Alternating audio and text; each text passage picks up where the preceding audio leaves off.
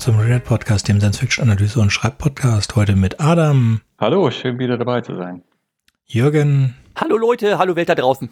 Und Stefan. Hi Stefan. Hallo, ich freue mich wieder dabei zu sein. Und heute sprechen wir über zwei Bücher, und zwar Bobbyverse und Children of Time. Vor einer gewissen Zeit haben Jürgen und ich aus irgendeinem Grund, den ich vergessen habe, Bobbyverse gehört. Und das haben wir vorgeschlagen und dann meinte doch Adam, Children of Time, das sei doch auch was. Und nachdem ich Children of Time dann gerade so vor zwei, drei Wochen beendet habe, habe ich gedacht, ja, das hat sehr viele Parallelen oder ähnliche Elemente ähm, mhm. zu Bobbyverse, sodass das eine schöne Idee ist, diese zwei sehr unterschiedlichen und doch irgendwie interessanten Bücher gleichzeitig zu besprechen und miteinander zu vergleichen, bevor wir damit anfangen. Wie wir es auch schon gemacht haben bei der Schwarm und bei der Krieg mit den Mäuchen, was sind denn die gemeinsamen Elemente? Wir haben zum einen eine in einen Computer hochgeladene menschliche menschliches Bewusstsein.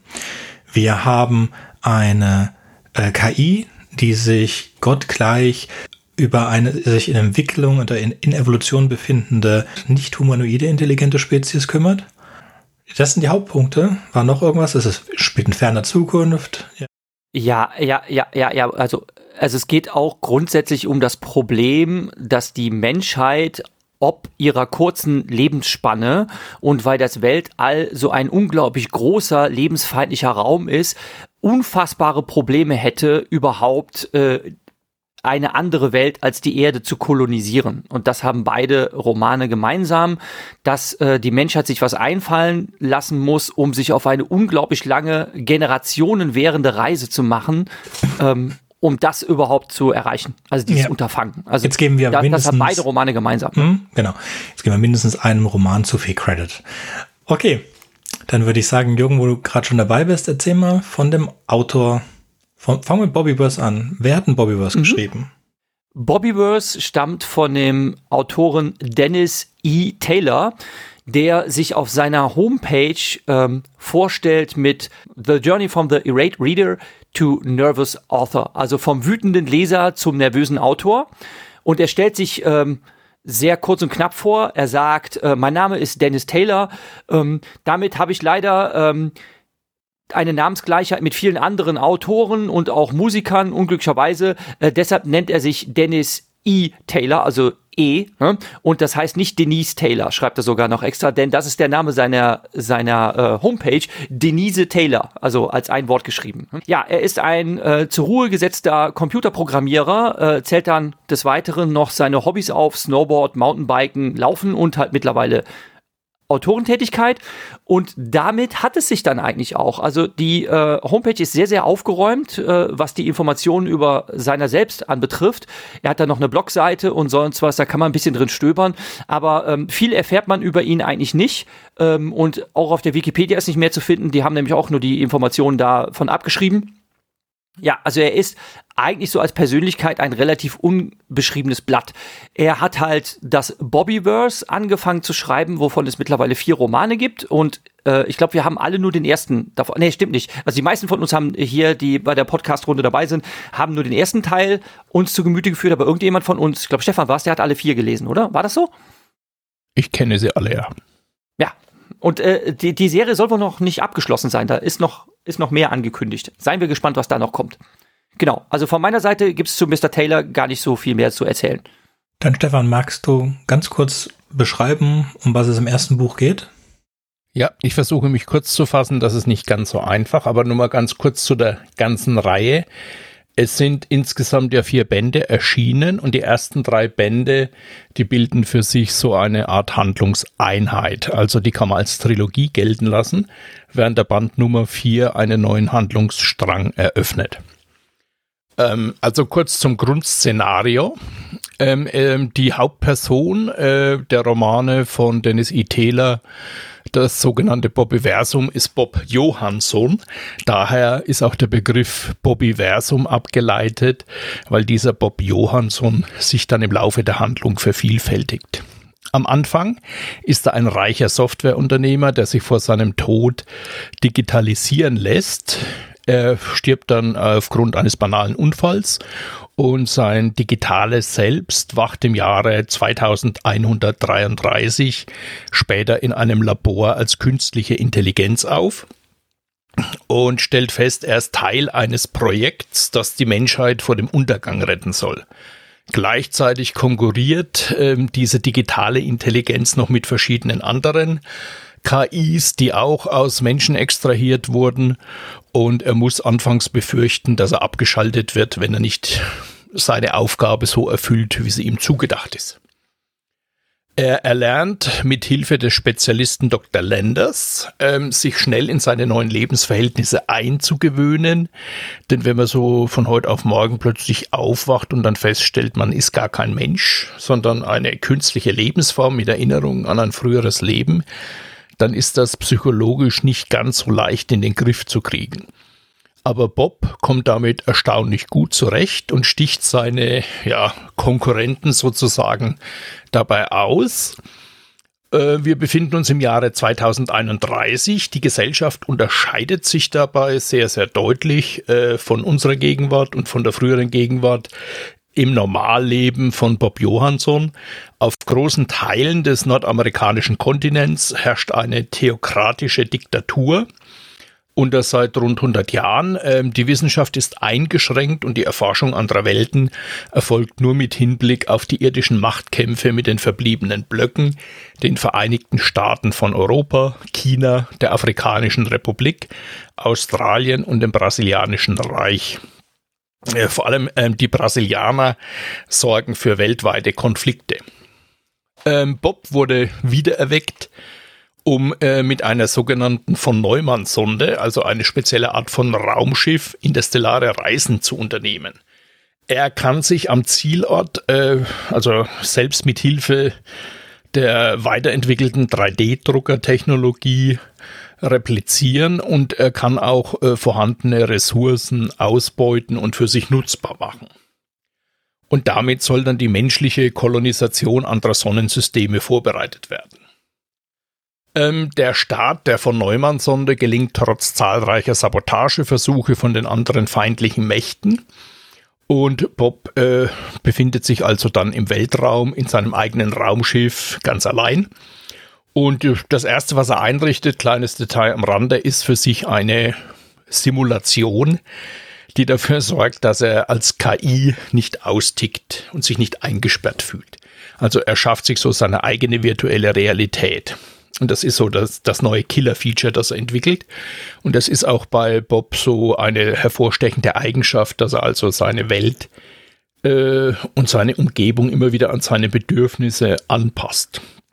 Er ist ja eine künstliche Lebensform und er erzeugt dann für sich selber auch künstlichen Kaffee zum Beispiel und künstliches Bier und macht er sich so in seiner virtuellen Realität so richtig gemütlich. Ähm, so zunächst also landet Bob im System Epsilon Eridani.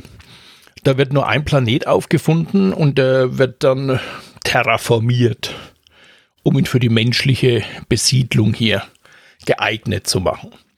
Bob beginnt mit der, seiner eigenen Replizierung und er schafft zunächst vier weitere Replikanten.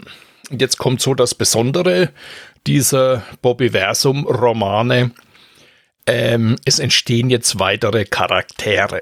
Also genau genommen sind es Kopien von dem ersten Charakter Bob Johansen. Und ab diesem Zeitpunkt teilt sich die Geschichte dann auf. Sie wird aus der Sicht dieser zunächst mal fünf Personen erzählt und nach weiteren Replizierungen verschiedener Nachkommen von Bob unterteilt sich die Geschichte weiter. Das hat erstaunliche Folgen für die Erzählperspektive. Man hat so den Eindruck, man liest einen zusammenhängenden Roman aus der Ich- Erzählsituation. Aber ähm, das Witzige dabei ist, es sind ja immer wieder verschiedene andere Ich-Personen sozusagen. Aber irgendwie passiert da, also zumindest ist mir das passiert so beim Lesen, ähm, dass ich so den Eindruck hatte, die gehören dann alle zusammen und eigentlich ist es ein Erzähler. Aber trotzdem, äh, ja, hat man dann so im Laufe der Zeit, wenn man sich so durch die verschiedenen Bücher arbeitet, den Eindruck, dass sich die, diese Personen dann näher differenzieren und es wird ein bisschen vielfältiger, das Erlebnis. Aber dadurch trotzdem entsteht so der Eindruck eines zusammenhängenden Erzählflusses, obwohl ständig die Schauplätze in den verschiedenen Kapiteln wechseln. Also es gibt viele Erzählungen dieser einzelnen Bobs und die nehmen jetzt andere Namen an. Das ist so die, die erste Bedingung, die Bob so festlegt für die Replikanten, für seine Kopien. Äh, es gibt nur einen Bob und seine Kopien müssen sich als erste Aktion sofort einen eigenen Namen geben und sich dann ihre eigene virtuelle Realität einrichten. Ähm, Bob ist im Grunde genommen ein Nerd und seine Kopien dann auch und die sind alle Science-Fiction-Fans und haben alle so gewisse Vorlieben, die sich dann aber dann doch deutlich unterscheiden. Also die ersten drei Bücher jetzt von dem Bobiversum äh, haben eine durchgehende Handlung und äh, umfassen so die Jahre 2133, äh, 2133 bis 2262 während der Band Nummer 4, der schert dann etwas außer der Reihe, der beginnt hier 70 Jahre später und erweckt so den Eindruck, dass eine neue Trilogie angefangen wird. Da ist nämlich jetzt so der wichtigste Hauptunterschied, der am Anfang von Band 4 sofort ins Auge sticht, dass die äh, ja sehr stark an Anzahl angewachsenen Bobs sich nicht mehr einig sind dass es verschiedene Fraktionen gibt und dass die offenbar jetzt miteinander dann auch in einer Art Wettstreit sind, um nicht zu sagen, dass es, dass es auch zahlreiche Konflikte gibt. Also in den ersten drei Bänden besteht die Haupthandlung daraus, ähm, dass die verschiedenen Bobs versuchen, also den Weltraum zu kolonisieren und die Menschen von der Erde zu retten die, äh, da kürze ich jetzt einfach mal, aufgrund von verschiedenen Konflikten der unterschiedlichen Fraktionen vom Untergang bedroht ist und am Schluss dann auch äh, in, sich in eine lebensfeindliche Welt verwandelt. Und die Menschen, die werden also durch die Bobs gerettet, die für sich also als äh, sympathischste Eigenschaft einen grenzenlosen Altruismus haben und sich als Hauptangelegenheit der Rettung und der Verteilung der Menschheit im Weltall äh, kümmern. Das ist so, so, so die Haupthandlung. Es gibt dann auch noch größere Gegner, die dann auftauchen. Äh, eine Art Insektenzivilisation, die anderen genannt, äh, die plündernd und mordend durch den Weltraum zieht und ganze Galaxien vernichtet, um sich davon zu ernähren, von den Ressourcen, Bodenschätzen und so weiter. Ähm, die werden dann als Hauptgegner dann auch bekämpft. Äh, ich halte mich jetzt mit Spoilern mal zurück. Also diese Alien-Zivilisation wird dafür verantwortlich gemacht für das Fermi-Paradoxon, heißt es da mal an einer Stelle. Also dafür, dass niemand mit den Menschen Kontakt aufgenommen hat, denn wenn die auftauchen, dann ist alles ratzekal gefressen, beziehungsweise alles tot, alles kaputt und die Planeten sind nicht mehr lebensfähig. Also am Ende der sogenannten ersten Trilogie, am Ende des dritten Bandes dann, treffen sich die ersten Bobs nochmal auf der Erde, die inzwischen eine neue Eiszeit erlebt. Die verbleibenden Menschen sind evakuiert und auf verschiedenen Planeten angesiedelt worden. Äh, das macht wohl Sinn, das als Einheit zu betrachten. Im Band Nummer 4 dann ähm, geht es eben um verschiedenste Konflikte dieser unterschiedlichen Bob-Fraktionen. Und äh, das Hauptziel der Handlung ist so die Suche nach Bender. Das ist einer der Klone von Bob. Der ist verschollen und die finden ihn auf einer Art Ringplaneten wieder, wo eine, ein komplettes Alienvolk äh, von den Dwellers hier ja, mehr oder weniger in einer Art Reservat hier überwacht wird. Die sehen dann aus wie Biber. Und die Handlung äh, bezieht sich dann also auf diesen ja, Ringplaneten, auf diese Topopolis, diese spezielle komplizierte Konstruktion, diese künstliche Welt, in der dann Bob mit anderen Leuten äh, getarnt als Einheimische versucht, dann diesen Bänder zu finden. Also das erweckt dann eher so einen Eindruck einer Art Fantasy-Handlung, kann man sagen. Das verlässt ein bisschen so das äh, Science-Fiction-Setting von Band 1 bis 3. Aber es scheint so zu sein, dass jetzt dann wohl äh, Dennis E. Taylor sich auch so in Gefilde von äh, Liu Sitchin begibt und äh, es taucht immer öfters dann auch mal die Frage auf, äh, warum es keine ja, überlegene Zivilisation bisher gegeben hat, die den Bobs hier mal begegnet ist. Und äh, in der Zwischenzeit, also wir haben im Jahr 2015, da war der erste Band, Die Übersetzung war 2018 vom ersten Band und äh, im Jahr 2020 erschien die deutsche Ausgabe der Singularitätsfalle. 2018 war so der, die Erstveröffentlichung auf Englisch. Das ist ein Roman, in dem also Dennis E. Taylor deutlich äh, ja, ein ähnliches Szenario hier dann plötzlich entwirft wie Leo Sitchin. Ähm, da geht es darum, dass äh, ja, die Menschen davor bedroht werden, dass eine fremde Zivilisation ankommt, die dann versucht dann also sich äh, ähnlich wie bei Leo Sitchin äh, der Ressourcen wegen dann äh, des äh, Sonnensystems zu bemächtigen und es geht um das Überleben der Menschheit. Aber ich will das jetzt äh, nicht zu weit führen hier. Ähm, das war jetzt also zwischendrin und danach kam dann 2022 der Himmelsfluss also 2020 die Originalausgabe Heavens River, der vierte Band des Buches. Also es ist wohl damit zu rechnen, dass äh, die Bobbyversum-Reihe dann wohl auch noch weitergeführt wird. Also soweit für die Kurzzusammenfassung. Sehr schön. Dann würde ich sagen, machen wir gleich weiter mit dem zweiten Buch, Children of Time. Jürgen, was hast du da mitgebracht? Mir ist zugedacht, über den Autoren zu sprechen. Und ähm, der heißt mit bürgerlichem Namen Adrian oder Adrian Tchaikovsky, eigentlich mit CZ geschrieben, hat aber in einer etwas abgewandelten Schreibweise publiziert, wahrscheinlich um den Leuten nicht Kopfzerbrechen zu bereiten, wie man seinen Namen ausspricht. Also er ist unter Tchaikovsky mit TCH am Anfang geschrieben zu finden. Der ist bekannt geworden durch zwei äh, Romanreihen. Das eine sind die Schwarmkriege und das andere ist die Zeitreihe oder Time-Reihe. Und der erste Roman dieser Reihe, Children of Time, zu Deutsch Kinder der Zeit, ähm, wurde ähm, 2016 sogar mit dem Arthur C. Clarke Award ausgezeichnet. Ich habe mir den heute am Tag, wo wir diesen Podcast aufgezeichnet haben, ähm, zu Ende angehört als Audiobook, aber darüber werde ich nicht referieren. Ähm, es wird sich nur gleich, äh, wenn wir das Summary dieses Romans hören, äh, aufzeigen, dass da wieder mal jemand geschrieben hat, der Ahnung hat von dem, was er schreibt. Nämlich äh, Tchaikovsky hat Psychologie und Zoologie studiert. Und demzufolge ist das auch naheliegend, warum er auf so eine, möchte ich sagen, ungewöhnliche Idee gekommen ist. Und ähm, ja, darüber wird dann Adam referieren, nehme ich mal an.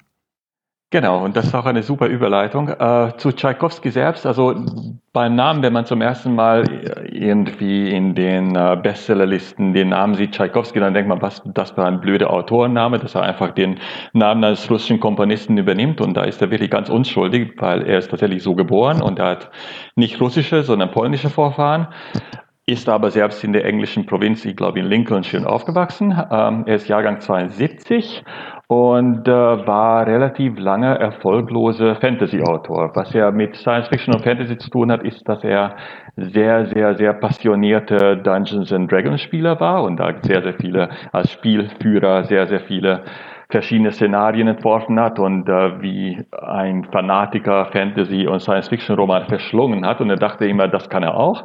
Und über zehn Jahre lang hat er versucht, ein Buch nach dem anderen zu publizieren, ohne großen Erfolg. Ähm, und sein Erfolg kam relativ spät. Äh, dann vor allem mit Children of Time hat er einen großen, äh, wirklich großen Erfolgsroman geschrieben. Und ähm, Genau, auf Englisch ist sein Name TCH geschrieben und er hat darauf bestanden, dass wenn Bücher von ihm in Polen erscheinen, was inzwischen der Fall ist, das wieder mit einer polnischen Schreiber, mit CZ AI dann erscheinen. Aber ich glaube, wenn ich es richtig verstanden habe, dass der polnische Verlag das abgelehnt hat. Ab da, genau, Taflak, weil sein Name auch in Polen mit der englischen Schreibweise erscheint und äh, nicht wie er das darum gebeten hat beim Verlag mit CZ, sondern äh, mit äh, dem englischen Schreibweisen Tchaikovsky. Wie gesagt, mich hat es irritiert, dass ich das erste Mal seinen Namen gesehen habe. Ich dachte, ähm, da will jemand Beethoven heißen oder Prokofjew, aber genau, da, dafür kann er nichts. Ähm, Zoologie und äh, Psychologie hat er studiert und so viel ich weiß, hat ihn Zoologie dann ein bisschen doch, er hat, er hat sich sehr für Tiere interessiert. Äh, Zoologie selbst hat ihn, äh, glaube ich, ein bisschen dann abgesteckt, weil er sehr, sehr viel mit ähm, Anatomie von Tieren zu tun hatte und Dissektieren von Tieren und äh, dann ich glaube, der hat doch eine große Tierliebe, um sie auch noch auseinanderzunehmen. Aber das hat ganz schön ähm, eine Abfärbung dann erfahren in seinem Roman Children of Time. Und wenn man das anfängt zu lesen, ist einem noch gar nicht klar, was auf einen zukommt. Und wenn man eine Phobie vor Spinnen hat, sollte man auf keinen Fall diesen, dieses Buch anfangen. Wenn man das Buch anfängt, ist es eine ganz normale Geschichte von einem Mehrgenerationsschiff und mit irgendwelchen Wissenschaftlern an Bord.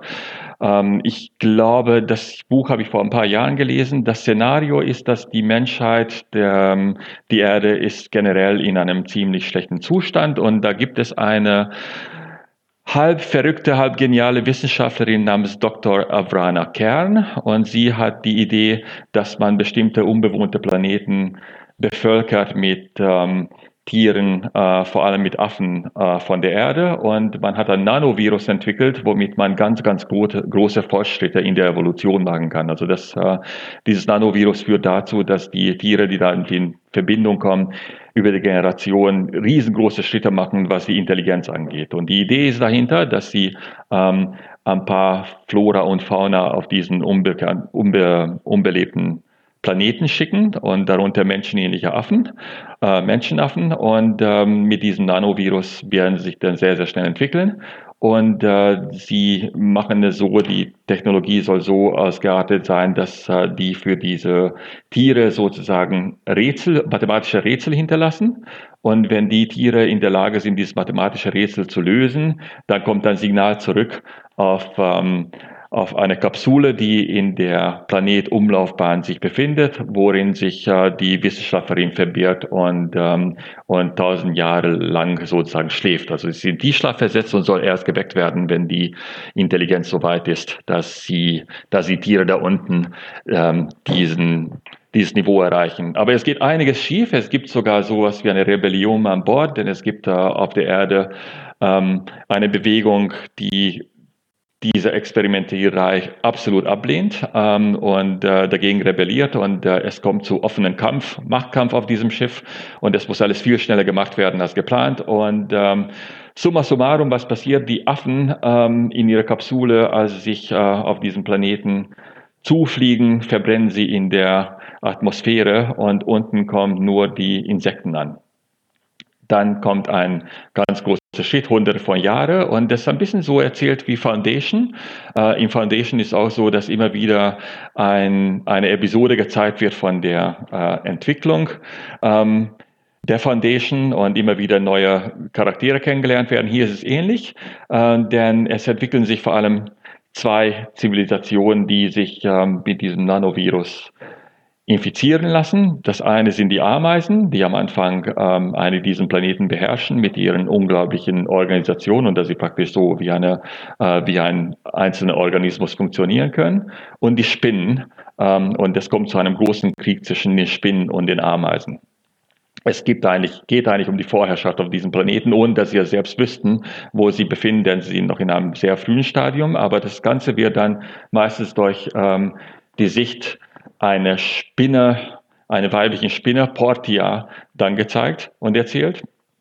Und äh, alle paar Generationen verfolgen wir eine neue Portia. Und da sehen wir immer die Schritte, die immer dazu führen, wie sie diese Zivilisation weiterentwickelt und auch die Spinnen immer größer werden, auch körperlich. Ähm, was ich unglaublich faszinierend fand, woran ich mich noch ganz sehr gut erinnere, dass zuerst diesen großen Krieg gibt zwischen gegen die ähm, überlegenen Ameisen und irgendwann mal sind die Spinnen so weit, dass sie die Ameisen für sich äh, gewinnen beziehungsweise für sich instrumentalisieren lassen. Denn die Ameisen arbeiten alle eigentlich mit äh, Pheromonen, also mit äh, Botenstoffen. Und irgendwann können die Spinnen diese Botenstoffe so manipulieren, dass sie sie eigentlich programmieren können. Also sie entwickeln praktisch ähm, aus der Biotechnologie der Ameisen praktisch Computer, womit sie auch äh, unglaublich komplizierte Rechenaufgaben dann machen können.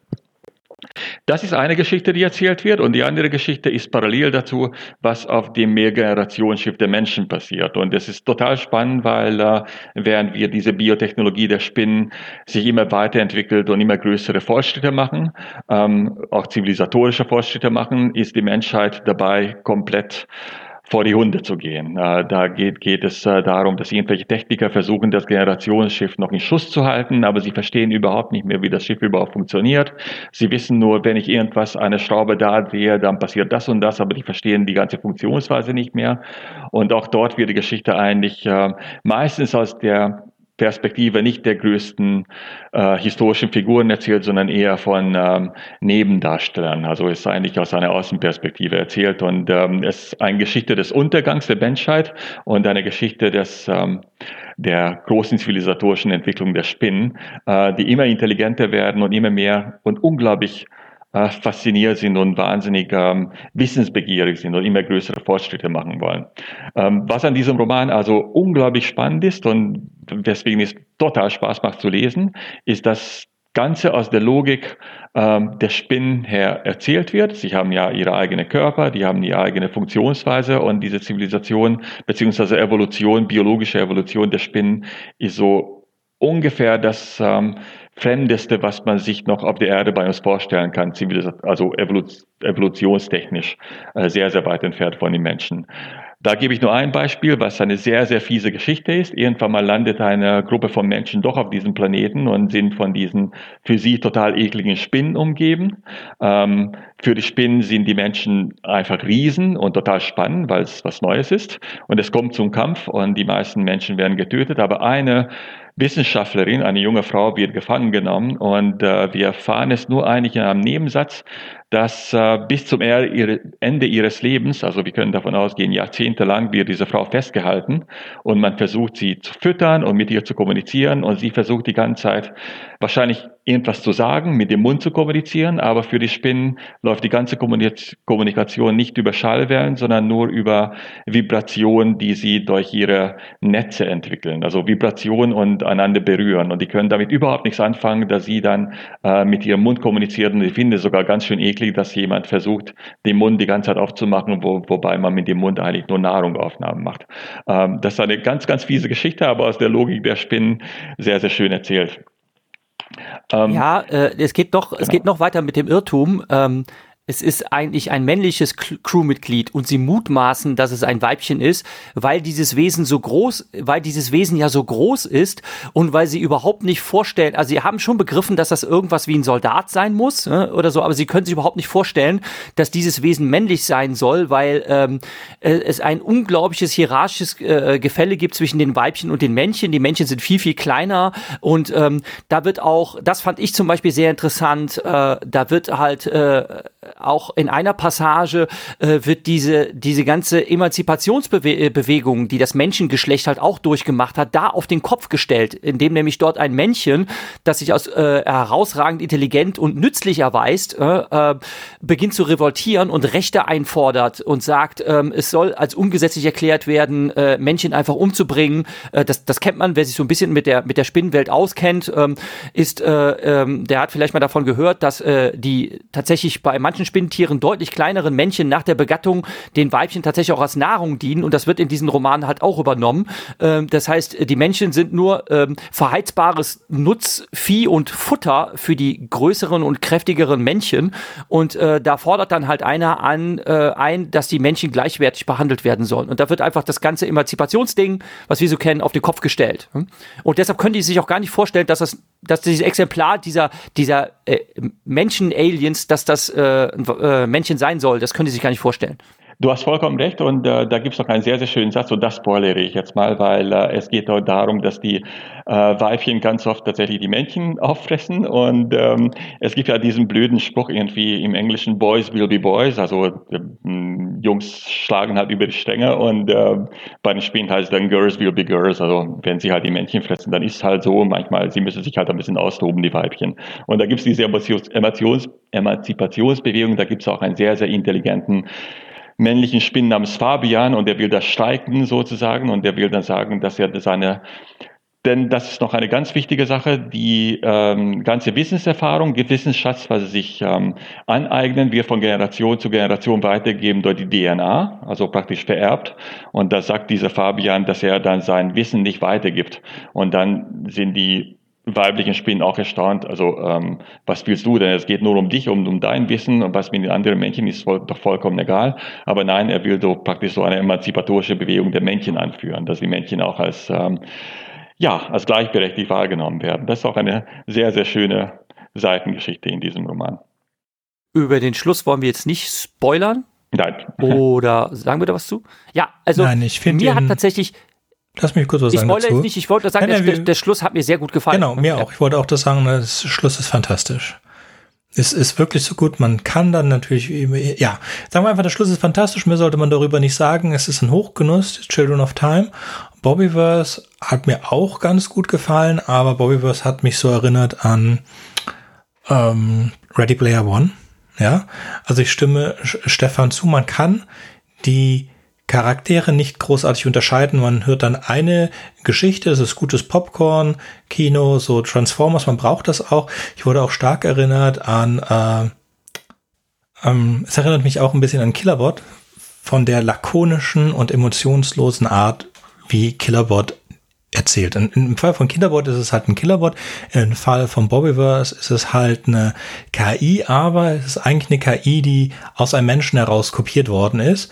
Und weil man sagen muss, alle anderen sind verrückt geworden, nur Bob, nur Bob ist nicht als KI verrückt geworden. Das kann man schon irgendwie gelten lassen, aber ja, hm, ganz im Groben ist, kann ich diesen Kritikpunkt, dass Bob relativ wenig emotional und ähm, wenig divers ist, verstehen. Ich habe verstanden so von Stefans Erzählung, dass es in den späteren Büchern größere Unterschiede zwischen den einzelnen Bobs gibt oder Bob-Kopien gibt.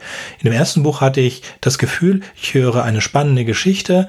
Ähm, vor allen Dingen mochte ich den ganzen, die ganzen Teil mit der Fate, also der, der, der, der einem religiösen Staat ähm, auf, auf der Erde. Und ja, auch ähm, Bob ist absolut overpowered als Figur. Aber auch das fand ich, ist ähnlich wie bei Ready Player One, fand ich ganz nett. Konnte man si sich gut so, so reinhören. Es kommen einige äh, ganz nette ähm, Einlassungen von Bob. Es, ist einfach so, dass, dass Bob immer irgendwas erklärt gerade und das an Technologie und das passiert dann genau ihm. Das ist sehr lustig, aber auch nur genau das, was er erklärt, passiert dann braucht. Das hat mich so erinnert an James Bond, dem auch genau nur die Gadgets ausgegeben werden, die er dann später im Verlauf des Films braucht.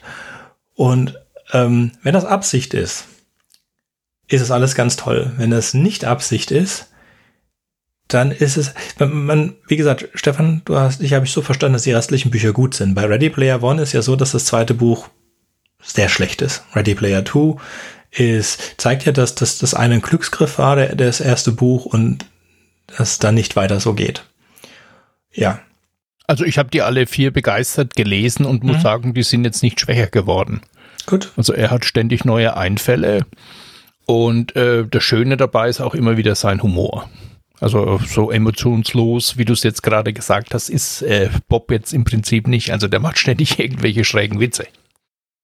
Ich fand Bobbyverse, ich, ich fand Bobbyverse äh, eigentlich, ich habe es wirklich so empfunden als so ein äh, Abfeiern. Ähm, also du hast ihn als Nerd bezeichnet, äh, ähm, eigentlich ist Geek das, wovon wir reden. ne? Äh, also er feiert einfach, äh, Dennis E. Taylor feiert einfach ab äh, diese ganze Geek-Kultur. Also dass man äh, unglaublich begeistert ist von Science-Fiction-Serien und von diesen ganzen Welten und dass er das quasi jetzt auch so äh, mehr oder minder nachspielt. Äh, sein erster Klon, weiß noch, der hat sich Riker genannt und ähm, als er dann zurück zur Erde kehrt, ähm, hat er ähm, seinen digitalen Assistenten, hat er ein Äußeres gegeben von Ad- Admiral Akbar hm, und äh, beömmelt sich dann darüber und er beömmelt sich äh, darüber, ähm, dass natürlich die Menschen auf der Erde äh, jetzt mit so einem Fischkopf reden, also so, also so eine humanoide Gestalt mit einem mit einem Karpfenkopf und dass sie das sicherlich sehr irritierend finden. Und das sind natürlich so so schöne Gags, die man äh, zugegebenermaßen auch nur dann verstehen kann, wenn man diesen ganzen Geek-Hintergrund hat. Also man muss sich so ein bisschen auskennen äh, in dem ganzen äh, äh, Science-Fiction-Universum, was es dann also gibt an Serien und an Gestalten und sonst was, sonst versteht man die ganzen Gags manchmal nicht. Ne? Was ähm, ich aber fragen würde, bei Ready, ja, bei Ready Player One, bei Ready Player One war es genauso. Also das sind unglaublich viele Anspielungen aus der Popkultur. Da war es ähm, entweder man mochte es oder man mochte es nicht. Wie ist es bei Bobbyverse? Ist es ja, ist genau lustig so. oder ist es nervig? Nee, ist eher, du magst es oder du magst Star es nicht. Trek lastig. Ja, genau. Hm. Also, wobei Ready Player One ältere Lasten hat, vor allen Dingen so äh, AD&D und auch so, so ältere Konsolen, ist es bei, bei Bobbyverse jünger. Ist natürlich Star Wars drin, aber extrem viel Star Trek und so weiter. Und eine Frage an dich, Jürgen. Warum, wo ist der Unterschied ja. zwischen Nerd und Geek, deiner Meinung nach? Und, ähm, äh, also, äh, das ist tatsächlich, also wir in der deutschen Sprache schmeißen diese Begriffe in einen Topf, aber eigentlich bedeuten sie unterschiedliche Dinge. Ähm, Nerds sind die Leute, die socially awkward sind. Das sind so die, das, was man auf Deutsch übersetzt als Eierkopf bezeichnen würde. Also diese äh, blassen, schmalschultrigen, immer einen Kugelschreiber ähm, in der Brusttasche mit sich rumtragenden Menschen, die irgendwie also menschenscheu sind und äh, äh, ja so äh, seltsam sind im Umgang mit anderen, aber unter Umständen äh, hohe fachwissenschaftliche Kompetenz haben. So, das sind Nerds. Und Geeks sind einfach nur ähm, fanatische Fans von irgendwas. Also das sind Leute, die zum Beispiel verkleidet auf äh, Cosplay-Veranstaltungen gehen, äh, die lange in äh, Comicläden abhängen und so weiter. Natürlich kann das miteinander zusammenfallen. Also ein Nerd kann auch ein Geek sein, aber es ist eigentlich, es gibt, also es sind eigentlich zwei verschiedene Arten von Wesensausprägungen. Und es gibt tatsächlich so ein lustiges äh, Rap-Battle-Fun-Video, ich kann mal gucken, ob ich das wiederfinde, wo der Nerd gegen den Geek un unrappt. Also es sind tatsächlich zwei verschiedene Persönlichkeiten, aber im Deutschen werden diese Begriffe in einen Topf geworfen. Und das ist ist eigentlich nicht ganz sauber getrennt. Ich wollte noch sagen, ich wollte noch was ansprechen, was mich erinnert bei, ähm, also wir haben jetzt, äh, du hast jetzt einiges zum Bobbyverse gesagt. Ähm, die Children of Time äh, Geschichte mit dem vererbten Wissen, also mit dem genetisch weitergegebenen Wissen oder dass die dann auch äh, so Cocktails entwickeln, äh, die wo dann eine Spinne quasi so wie eine Art Serum an jemand anders weitergibt, um dann ganzes Wissenspakete zu übertragen und die man einfach wie Nahrung aufsaugen kann. Hm? Mhm. Also nicht nur metaphorisch, sondern tatsächlich physisch machen die das. Ähm, das hat mich tatsächlich an Frank Schätzings Der Schwarm erinnert, ähm, weil das äh, da in dem Roman auch genauso vorkommt. In der Serie äh, geht das völlig unter, ne, wie, wie, das, ähm, wie das funktioniert, aber im Roman selbst ähm, wird das ähm, sehr interessant erklärt, dass es einzellige Wesen sind, aber jede einzelne Zelle dieses Schwarms enthält das gesamte Wissen über all die Jahrtausende, Jahrmillionen dieser gesamten Lebensform, weil die immer weiter das weiter vererben. Hm? Und das Wissen kumuliert sich dann quasi. Hm? Und es ist genetisch weitergereichtes Wissen, nicht erlerntes Wissen. Mhm. Ähm, Bei Gene Roddenberry in Andromeda gibt es da auch eine der bösen Rassen, die auch diese Fähigkeit haben. Also es ist ein sehr alter Science-Fiction-Trope von vererbtem Wissen. Ähm, wie gesagt, Andromeda ist auch nicht noch ein gutes Beispiel. Das ist so eine Fledermaus-Vampire-mäßige Kriegsrasse. Die hat auch so vererbtes Wissen. Mir haben da am besten die Nietzscheaner gefallen. Nietzscheaner, oh ja. Die fand ich witzig. Ja, ich kann es nicht mehr gucken, weil ich, ich habe Probleme mit dem Hauptdarsteller, weil der so ein Fundamentalchrist ist. Normalerweise habe ich kein Problem mit da, der redet halt nur Bockmist auf Twitter. Und habe ich gesagt, ich kann es mir nicht, ich kann es mir nicht angucken, ich kann ihn nicht als Person trennen, leider, weil er hat so schön geilen Trash gemacht mit Herkules und mit Andromeda. Und eigentlich mag ich, mich Andromeda mögen und mal so einen Trash gucken, aber ich schaff's einfach nicht in sein Gesicht. Ich, immer wenn ich ihn sehe, sehe ich, Gott ist nicht tot, zwei. Und das ist wirklich so ein. Ja, mir geht das, mir geht das mit Charlton Heston so. Mir geht das mit Charlton Heston so. Also Planet der Affen so, so ah, ja. hm. toll der Film damals gewesen sein muss oder, oder halt natürlich, wir haben ja auch über Soylent Green gesprochen. Ja, da krieg ich das hin. Aber, aber ich verstehe es. Ähm, aber, ja, aber wenn du Bowling for Columbine gesehen hm. hast und seine Auftritte gesehen hast, dann kannst du den Kerl nicht mehr ertragen. Also, boah. Hm. Geht dann halt leider nicht mehr. Ich habe Bowling Columbine äh, im, im, ähm, im Kino gesehen, aber ich habe auch ein bisschen ein, ein, Problem mit dem Regisseur von Bowling for Columbine. Ja, ja, ja, ja, der ist Michael Moore, äh, aber der, der will ja gar keine Reportagen machen, der ja, will, genau. ist das ja ist absichtlich das, manipulativ gemacht. Aber das ist der Punkt. Also ich hab's nicht, ich verstehe es ja, aber vollkommen. dafür ist dann wiederum Satire, ne? Ja ich verstehe es vollkommen, warum du ein Problem damit hast. Nicht jeder hat das. Ja, es ist halt, also wie so Michael Jackson kann ich trennen, ähm, Rammstein, weiß ich nicht, aber ähm, gerade eben bei ihm kriegt das nicht hin. Ja, hat halt jeder so wobei, seine eigene. Ja, Adam. Wobei Wobei Charlton Heston war wahrscheinlich schon als junger Mann auch schon ziemlich nervig. Also ich, äh, es gibt die berühmte Geschichte, dass sie bei den Dreharbeiten zu Ben Hur Ja. fanden die meisten ähm, Charlton Heston relativ bescheuert und ziemlich dämlich. Und dann haben sie ihn die ganze Zeit damit aufgezogen, dass Massala, also der, der die römischen Soldaten gespielt hat, der sein Jugendfreund war, dem wurde gesagt, dass er extra homoerotische Ausstrahlung haben sollte und damit Charlton Heston zu Weißblut treiben sollte vor der Kamera, der total durcheinander war bei diesen ganzen Szenen und alle haben sich wohl totgelacht darüber. Und Charlton Heston galt schon damals, schon bei, in den 50er, 60er Jahren als relativ rechter Typ. Und äh, kein Wunder, dass er diese ganzen religiösen, fanatischen Charaktere gespielt hat. Genau, die Geschichte kenne ich auch so, dass das eine Homo, dass das Anweisung des Regisseurs war, dass diese äh, Verbindung homoerotische Züge haben sollte.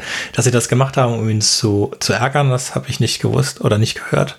Aber ich denke, man kann es sehen. Das ist ja auch so ein, so äh, den, den Film, den man mit Charlton Heston gesehen hat. Also der hat Moses gespielt, der hat äh, Planet der Affen, Solid Green und auch das, also schon ein Typ von Schauspieler. Ja. Genau. Wie, wem würden wir es By the way, empfehlen? was mir gerade einfällt. Mhm. Ja, by the way, mir, wa- was mir gerade einfällt, ähm, ähm, Adam hat das ja erzählt, so ähm, die Spinnentiere sind jetzt auf unserer Welt so das evolutionär so ziemlich am entferntesten, was man sich so vorstellen kann. Also das dem Menschen am unähnlichsten. Und diese äh, Spinnen, die sich dann zu einer intelligenten äh, kollektiv organisierten äh, Lebensform entwickeln auf diesem kolonisierten Planeten, ähm, für die sind dann halt irgendwann die Menschen, die Aliens, die halt versuchen, äh, dort dann doch noch einen Lebensraum zu finden.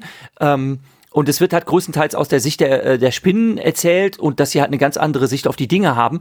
Ähm, es ist mir erst viel zu spät aufgegangen, äh, dass das natürlich bei ähm, der Astronaut, äh, aka ähm, Project Hail Mary auch so ist, dass der, dass das ähm, Alienwesen, ähm, was die Hauptfigur, dessen Name mir jetzt gerade nicht einfallen will, ne, ähm, dann ja begegnet, auch so ein spinnenartiges Wesen ist, das auf eine ganz andere Art und Weise kommuniziert und also möglichst fremdartig, wie man es sich halt nur irgendwie vorstellen kann, aber dann trotzdem halt noch eine Lebensform mit Gliedmaßen, ähm, die halt irgendeine Art von Kommunikation hat, die zwar über andere Kanäle läuft, aber zumindest etwas wie Sprache besitzt.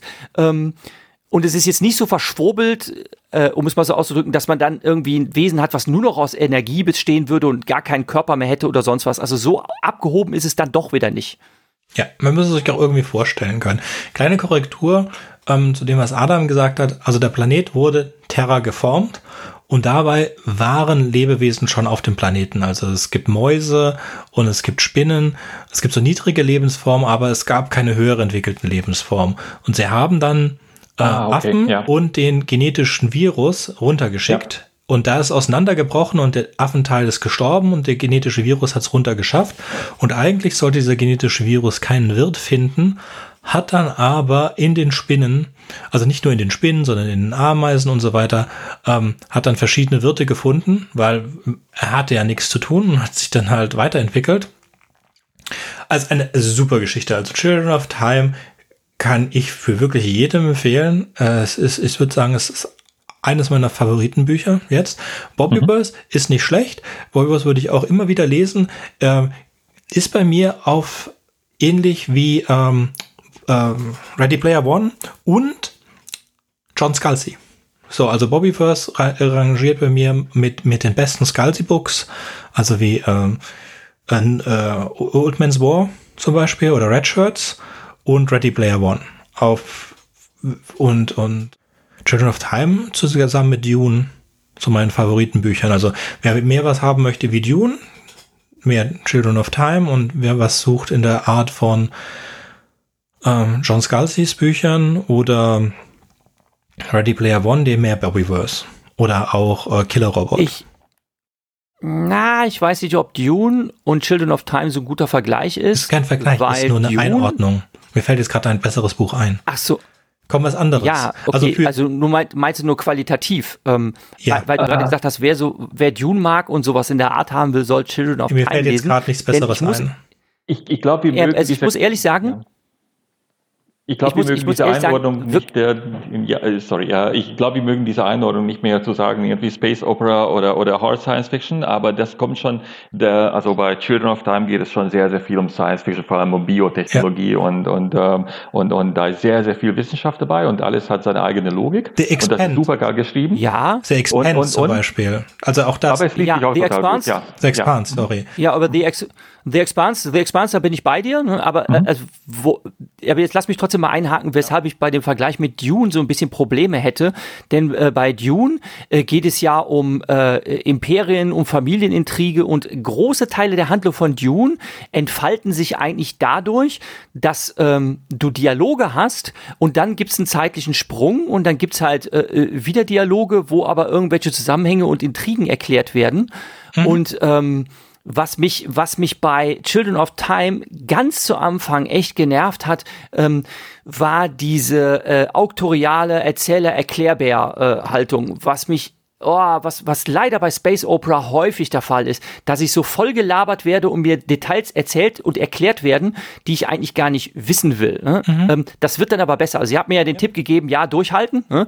Ähm, mhm. Also, man muss sich da tatsächlich so durch die ersten äh, zwei, drei Kapitel muss man, na, muss man so ein bisschen die Luft anhalten. Danach wird es deutlich besser. Aber der Einstieg in den Roman fand ich leider sehr, sehr nervig, weil das äh, genau die Art ist von Narration, die ich echt nicht leiden kann. Also, ich, ich verstehe, was muss, du meinst. Muss ich gestehen. Aber dann wird es wirklich viel besser. Genau. Es hat mich nicht so arg genervt wie du, aber ich habe es auch bemerkt. Und dann zieht er halt echt an. Ja, und dann ja. kannst du dich richtig schön reinversetzen, weil du immer diese Kapitel hast zwischen den, also die, wir haben so eine Art Prolog, in dem es eine total fortgeschrittene Menschheit gibt und diese Menschheit, wir sehen, wie die sich selbst zerstört. Und das Einzige, was übrig bleibt davon, ist diese, diese Halbintelligenz, ja, wo ich eine Kleinigkeit spoilern möchte, weil ich das so genial finde, wenn ihr das, äh, wir sind jetzt eigentlich durch, wir reden nur noch, also wenn ihr die, die, die Empfehlungen für beide Bücher sind draußen, könnt ihr das überspringen. Und die, diese, diese eigentliche weit entwickelte Menschheit geht unter und dann bleibt halt eine viel weniger, aus den Trümmern entsteht eine viel weniger weit entwickelte Menschheit und die, die hat kein Leben, die, auf der Erde kann man nicht mehr leben, das zerstört alle, alle Weltraum, alle Kolonien, alles zerstört und sie suchen halt was und finden nur diesen Planeten. Und dieser Planet wird halt bewacht von dieser künstlichen Intelligenz auf einem Satelliten und äh, auf dem Planeten leben die Spinnen. Und äh, was so erst so ziemlich am Ende klar wird, wenn wenn dieser Satellit zerstört wird, es gibt, man, ist es, eigentlich weiß man das, es gibt zwei Versionen.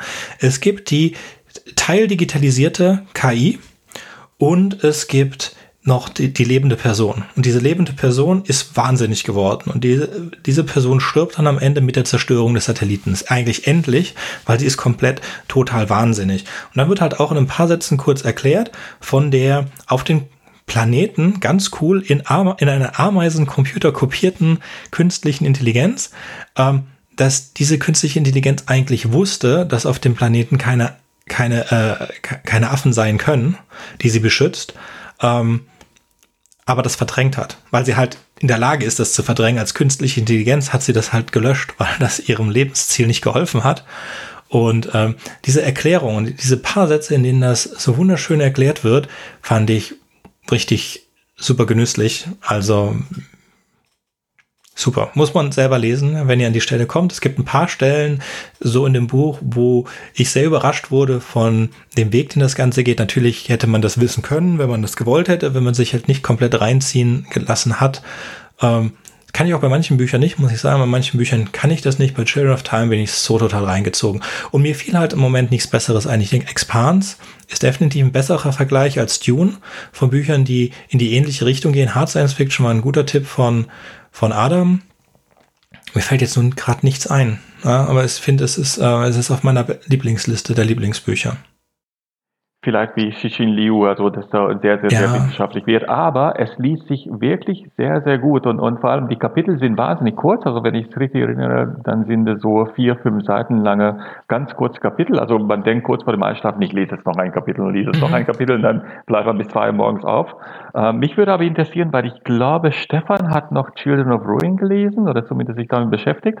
Und da geht's mit einem anderen Tierart, ich glaube mit Kraken weiter. Und das habe ich selbst nicht gelesen.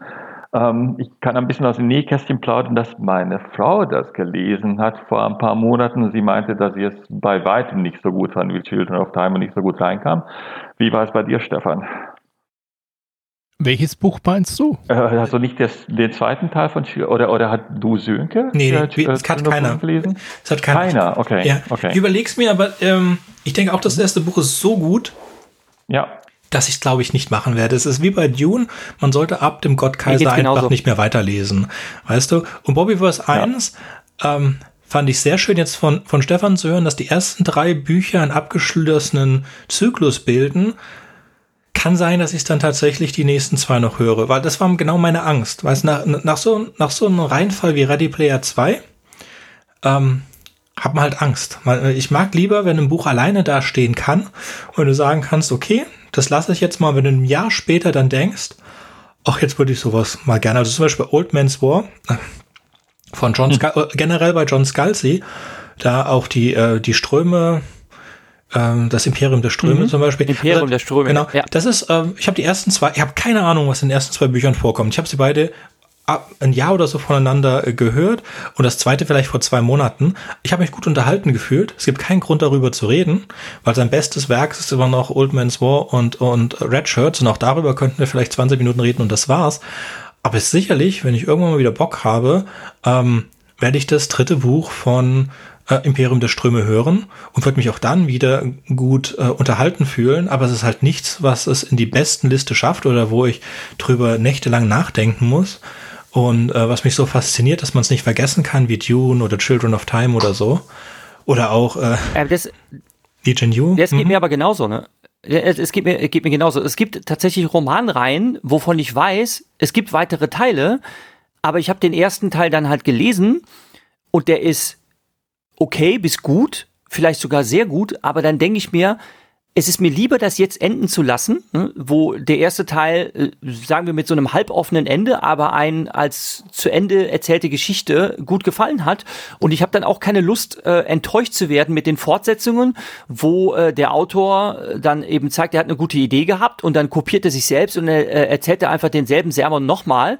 Äh, und dann bin ich halt total angenervt. Das ist mir äh, zuletzt ähm, passiert bei ähm, Andreas Brandhorst. Ähm, der hat ähm, äh, sehr coolen Gesch äh, Roman geschrieben. Also mir hat er ganz gut gefallen. Das Erwachen heißt der, ähm, wo es darum geht, dass halt so eine Maschinenintelligenz äh, entsteht äh, durch, äh, ja, man kann sagen durch einen Unfall, durch einen Hackerunfall wird so ein Virus freigesetzt, was dazu führt, dass äh, alle KI-Systeme der Welt sich miteinander vernetzen, um eine super Maschinenintelligenz äh, äh, zu bilden, die den Planeten umspannt. Und ähm, diese ganze Story ist dann halt am Ende des Romans äh, zu Ende erzählt. Also die KI ist in der Welt ne, und wird dann äh, reißt dann halt die Weltherrschaft an sich.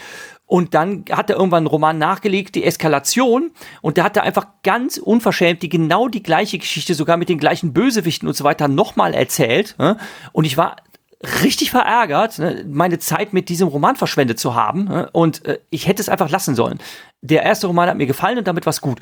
Und das ist beim Body Reverse halt leider auch so, weil ich denke mir, jetzt kenne ich diese Narration, dieses Hin- und Herspringen zwischen Klonen ein und desselben Erzählers, die ständige Hin- und Herhopsen bei, äh, an verschiedenen Handlungsorten, aber es ist eigentlich immer dieselbe Figur. Ne? Das ist halt ein netter Gag. Ne? Die Geschichte ist dann eigentlich mit dem ersten Teil auserzählt und dafür war es für mich ganz gut. Ne? Und äh, ich habe dann halt die Befürchtung, dass es mich langweilt, wenn ich das dann irgendwie ein zweites oder ein drittes Mal lese. Und äh, dieselbe Sorge hätte ich jetzt halt auch bei der, bei der Zeit Reihe, dass das dann irgendwie mit anderen Alienswesen, also es dann halt keine Spinnen, sondern Kraken sind und denke mir so, ja, war okay. Äh, Ja. ne? Also habe ich dann halt irgendwie alles, alles schon mal gelesen. hm? Ist nicht, dann, was man äh, Dann wegbingen wird's mich muss. halt enttäuschen. Ja, also ich denke, für mich ist Bobbyverse nichts, was man wegbingen muss oder Skulls ja auch nichts, aber was man machen kann, wenn man es, wenn man es gerne hat. Ähm, und was ich auch gerne habe, also ich werde jetzt auf jeden Fall Bobbyverse, die nächsten Bücher, die, die ersten, die ersten drei, die zwei und die drei auf meine äh, Wunschliste nehmen, für wenn ich mal ein bisschen Zeit habe. Aber es gibt auch halt so Bücher, da musst du sofort, oder da habe ich das Gefühl, da muss ich sofort weiter wissen, wie es geht. Tunis, so ein Beispiel. Und ähm, was ist noch? Schwierig. Ich hatte gerade was. Ach so, ja, Dämon. Otherland von Ted Williams. Ah, ich weiß nicht. Hm, Ich, ich finde es ganz okay, aber ich bin nicht so der Mega-Fan davon. Ähm, äh, etwas, was Jürgen, was Jürgen mir empfohlen hat. Äh, einmal diese Pfortengeschichten, die, wie heißen die nochmal mit Ja, diese, das, das, muss man zu.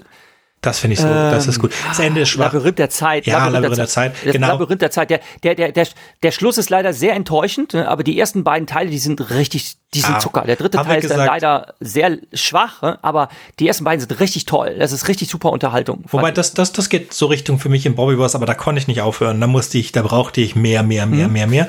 So von, ähm, ja, ich denke, die drei Sonnen ist auch was, wenn es da gewesen wären, wo ich hätte sofort weitermachen müssen, um die, äh, den dunklen Wald. Und da ist auch so eine Geschichte.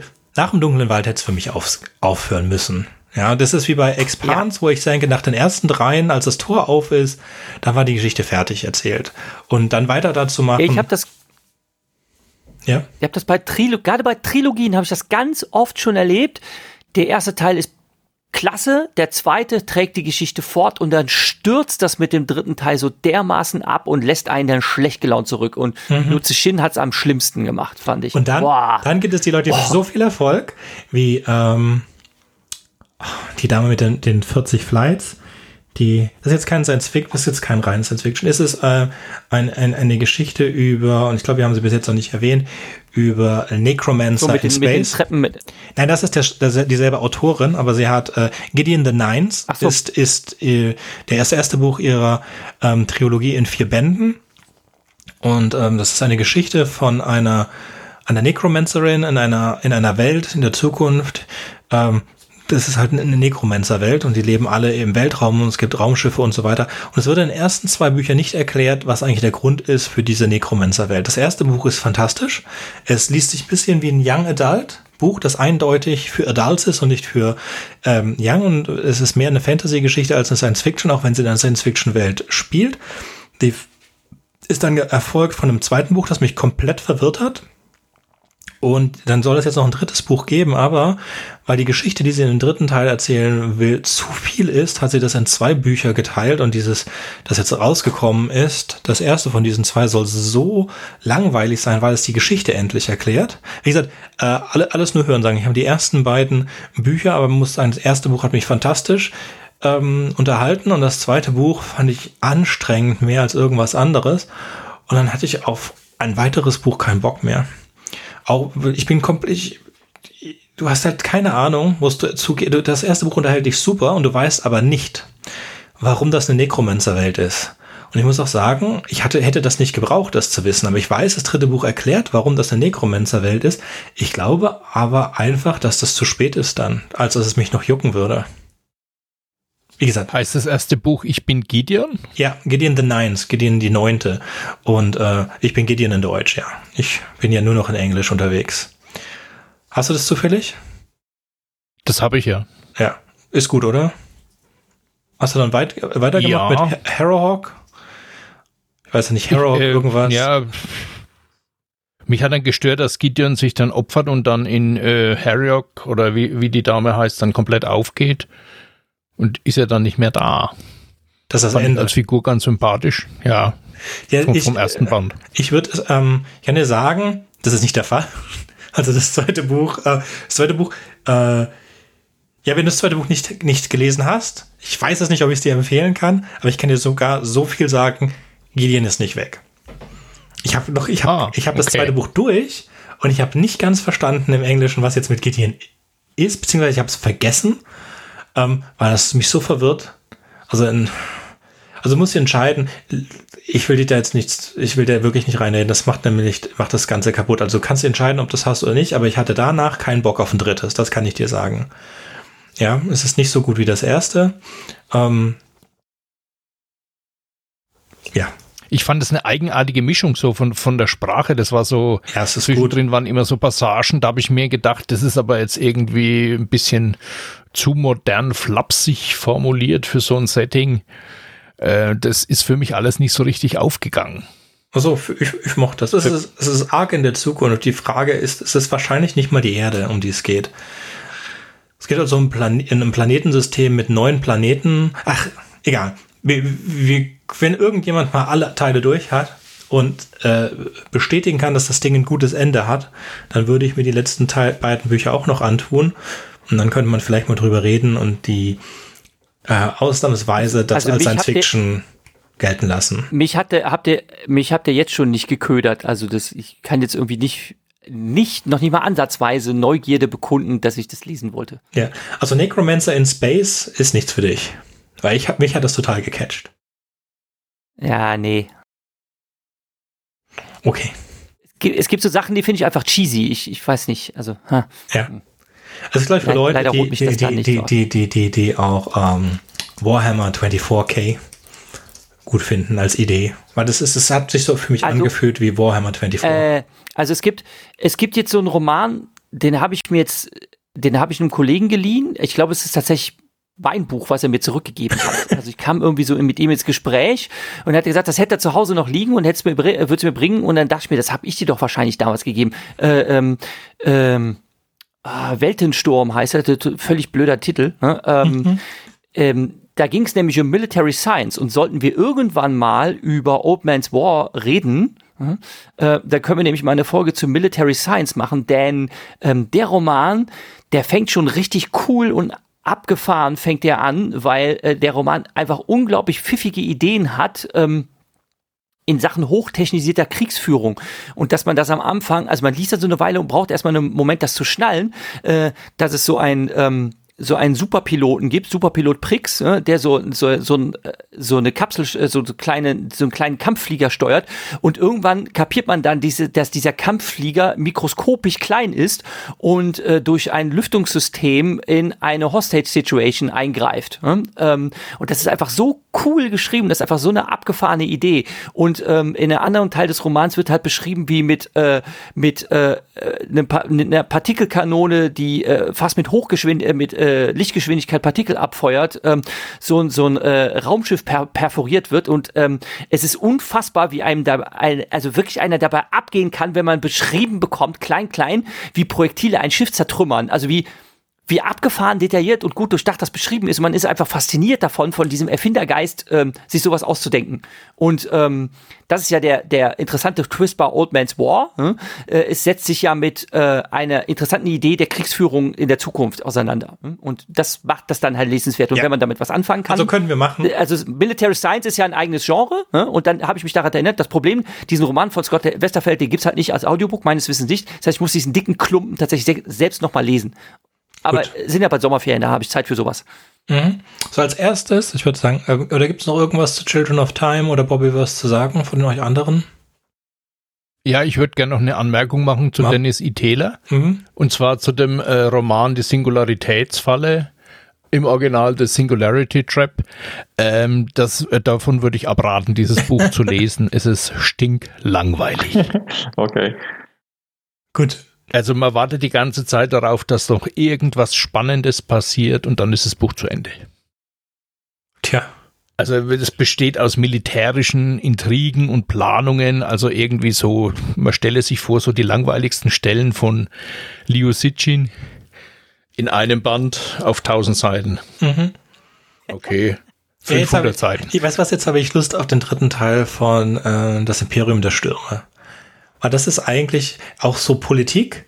Es ist ach, schwierig. Zu, wenn wir irgendwann über, über John Scalzi reden, reden wir Imperium der Ströme, meinst du? hab ich, Was habe ich gesagt? Stürme? Imperium der Strö Ströme. Ströme, ja, ja, du hast Imperium der recht. Ströme heißt es. Ja, Imper ja. Imper Ja. ja. mhm.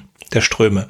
Also äh, Genau. wir, wir reden dann drüber. Also, also drei Bücher von oder drei Reihen von John Scalzi. Red Shirts, das ist ein eigenständiges Buch, geht in die Richtung von Lower Decks von auf Amazon, äh, von Enterprise. Ähm, Old Man's War, sehr viele Bücher, sehr amüsant und dieses Imperium der Ströme. Ähm, zwei Bände sind draußen oder ich habe zwei Bände schon gehört. Ich glaube, alle drei Bände sind draußen. Das ist was ähnliches, aber es ist, ist so flapsig geschrieben. Das, das liest du einfach, weil es ist im Grunde genommen Ja, nichts weiter als eine riesige Intrige. Aber egal, machen wir eine eigene Sendung zu. Beim Ja, es hat, nächsten sehr, Mal. sehr, es hat sehr, schon sehr Charme, muss ich sagen, ja. Ja, es wird besser. Das, das, du hast das erste nur gehabt, gell? Ja, ja, nee, aber das erste hat mir schon ganz gut gefallen. Das zweite ist aber noch mal eine Schaufel ich, drauf. Ja, aber muss. Ja, also ich, ich, ich, aber da muss ich auch sagen, den, den ersten Teil habe ich mir jetzt reingezogen, das hat mir gut gefallen, aber ich würde es dann eigentlich dabei bewenden lassen, weil ich Angst habe, dass es schlechter wird. Wird nicht. Aber wenn Also- du sagst, der zweite Teil wäre besser, ja, okay, würde ich vielleicht, ich vielleicht dann doch weiter. Aber erwarte einfach, erwarte einfach nichts hochphilosophisches oder so, sondern erwarte einfach genau das Popcorn. Das ist, es liest sich durch, ist nicht zu, ist es wirklich ähm, super, total gradlin, total gradliche gute, gute Story. Ja, mit so, mhm. ja, die haben das verdient und so. Es, es gibt nie Leute, die wirklich in, mega in Gefahr sind. Ein Haufen geile Sprüche ja, und so ja, weiter. Du sagst ja, Scalzi schreibt halt gerne viel Good Science Fiction. Ne? Genau, das, das ist, glaube ich, viel Good Science ist, ist perfekt, perfekte Beschreibung dafür. Und manchmal habe ich halt auch Lust auf irgend sowas. Ja, wenn man anstatt Netflix anzumachen und irgendwelchen Krimskrams zu gucken, kann man auch John Scalzi mal wieder ein Buch hören. Okay beim nächsten Mal ist es ein, hoffentlich genauso lustig, aber wir sprechen über einen sehr ernsthaften Science-Fiction-Sprecher. Beim nächsten Mal geht es wieder um sechs Kurzgeschichten von Philipp K. Dick. Und damit, uh. wenn niemand anders noch etwas zu sagen hat, würde ich sagen, für heute auf Wiederhören. Tschüss. Hat Spaß. Ciao. Tschüss. Danke. Wartet, ich habe noch was vergessen. Wenn euch unser Podcast gefällt und ihr vielleicht sogar mitmachen möchtet, würden wir uns über Nachrichten von euch freuen. Ihr erreicht uns unter anderem über podcast at rewrite-podcast.de, Twitter oder Reddit. Über Kritik und Kommentare freuen wir uns natürlich auch. Ihr könnt uns unterstützen, indem ihr uns weiterempfehlt und bewertet, zum Beispiel auf iTunes, Spotify oder YouTube oder auf jeder anderen Podcast-Plattform, die uns führen. Zum Mitmachen braucht ihr nichts weiter zu haben als ein Headset und das kostenlose Programm Studio Link Standalone. Ihr könnt eigene Themen vorschlagen oder ihr sucht euch etwas aus unserem Sendeplan aus. Den Sendeplan und die weiterführenden Links findet ihr unter rewrite-podcast.de slash mitmachen. Und ihr könnt auch bei unserem Geschwister-Podcast Podyssey reinhören. Podyssey veröffentlicht alle zwei Wochen eine Kurzgeschichte aus den Genren Fantasy und Science Fiction. Wenn ihr ein paar von unseren tollen Podcast-Aufklebern haben möchtet, dann schickt uns einfach eine Nachricht mit eurer Adresse und wir schicken euch Aufkleber. Tschüss! Thank you.